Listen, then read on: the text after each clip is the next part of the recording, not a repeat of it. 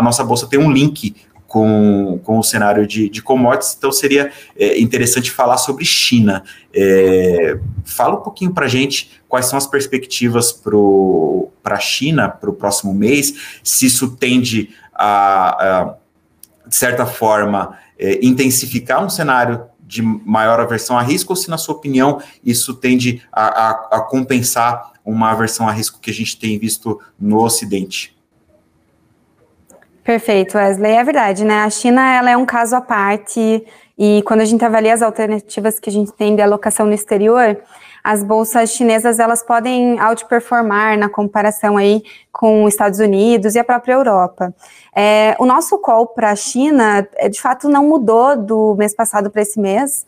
É, a nossa visão ela ainda é positiva, né? E, e ela é, ganha atratividade em relação aos Estados Unidos dentro desse cenário um pouco é, pessimista, né?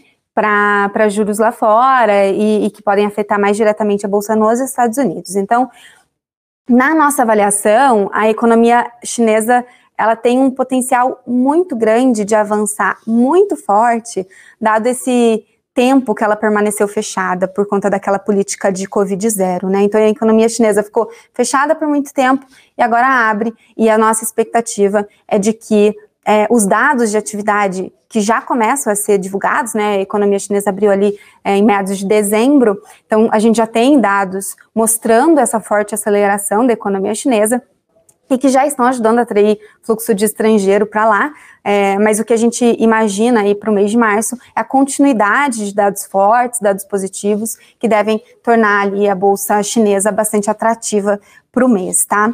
Essa semana, inclusive, a gente teve um importante dado aí do setor industrial do país, é, que mostrou que ele voltou a expandir. É, lembrando que ele ficou sete meses aí em contração.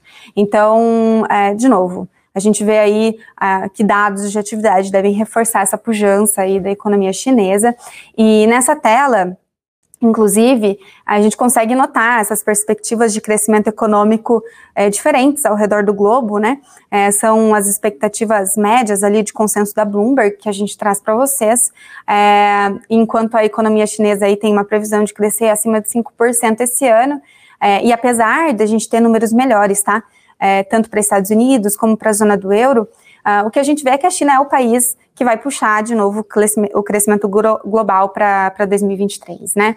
E, bom, em resumo, então, quando a gente olha a comparação dessas diferentes bolsas ao redor do globo, a gente entende que uma exposição em China, ela pode aí apresentar uma dinâmica de recuperação mais forte e, portanto, resultados melhores.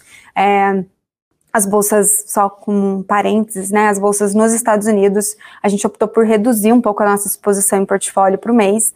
É, no entanto, a exposição em China, a gente continua um pouco acima do patamar neutro, é, buscando aproveitar ainda esse movimento que a gente percebe é, por conta de fatores internos mesmo, né? É, apesar disso, existem alguns riscos nesse cenário, né? A, a bolsa chinesa, assim como as bolsas nos Estados Unidos, ela tem um peso importante ali de ações de growth, ou seja, ações de companhias de tecnologia, e essas é, empresas acabam geralmente sendo as mais penalizadas quando você tem uma abertura de curva de juros. Então, Existe esse potencial risco, né, de, um, é, de você ter uma penalização também ali nas bolsas chinesas por uma abertura de juros nos Estados Unidos, mas no balanço desses riscos a gente entende que os fatores internos relacionados à economia chinesa devem é, surpreender ainda mais, tá? a gente tem ainda um ponto relacionado à Covid, né, a gente pode ter algum repique de casos por lá, isso é, poderia ser um outro fator de risco para a gente considerar, Apesar disso, a, a gente vê esse cenário cada vez mais distante, tá? É, e o último ponto que eu acho que, voltando para commodities, né, Wesley, a gente